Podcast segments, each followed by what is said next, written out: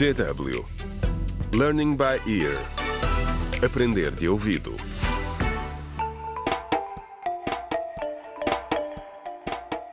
Contra o crime. Olá, bem-vindos ao nono episódio da radionovela Contra o Crime, um desaparecimento em Picoa, escrita por Ursílio Noé.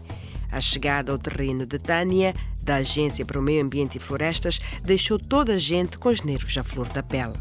No episódio anterior, Carolina, Germano e Cândida trocaram acusações sobre qual deles seria o maior culpado no meio de tanta embrulhada. No entanto, não são só eles que estão descontentes com as novas políticas de gestão florestal. Neste episódio, Jorge conversa com dois condutores de pesados na estação de autocarros da cidade. Jorge, tu bebes demasiado. Cuidado, tenta não partir o último copo. Tu sabes que já bebeste metade da garrafa, certo? Hum, Sim, sim, sim. Não interessa se eu compartilho. Nós bebemos da garrafa. Ah, isso desce facilmente. Não percas o controle, Jorge. Nós conhecemos-te. Não aguentas a bebida como nós. Ainda bem que não há entregas planeadas para os próximos dias. É tão aborrecido ficar aqui às voltas na estação. Não há carvão para transportar para outras cidades. Bem, meus amigos, acho que temos que pensar em mudar de profissão. Uma semana.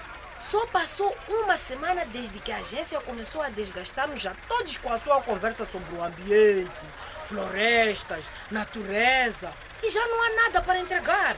E aquela mulher, a Tânia, ainda tem a coragem de nos dizer que quer melhorar as nossas vidas aqui em Picoa. Se as coisas continuarem assim com aquela agência florestal, eu terei de ir embora e procurar trabalho noutra cidade. Bem, se é carvão que estás a planear transportar, não te incomodes. Está a acontecer o mesmo em todo o país. Sim, mas como estamos perto de Becalina, do outro lado da fronteira, temos uma vantagem sobre os outros motoristas. O governo deles não se preocupa com os seus cidadãos como o nosso. Becalina é a nossa saída desta confusão. Ah, mas é claro, é isso. Hum? Ele está sempre a um passo à frente de todos. O quê? Do que é que estás a falar? Dá-lhe uma coisa para beber primeiro. Eu sei onde está o Félix. Sabes? Como assim? É simples. Ele está em Becalina. Quê? Por quê? Ele ofereceu-me um emprego estranho. Entregar carvão em Becalina. Uma grande entrega, disse-me ele. E o que é que é tão estranho nisso? E ele queria que eu entregasse dois caminhões de carvão. E não me disse de onde vinha o carvão.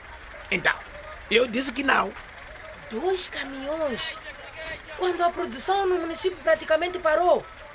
Isso é estranho. O Félix está metido em contrabando.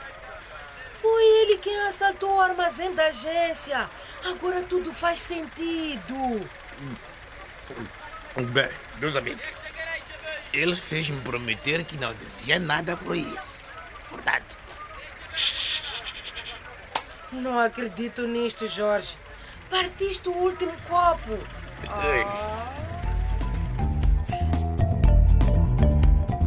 Contra o crime.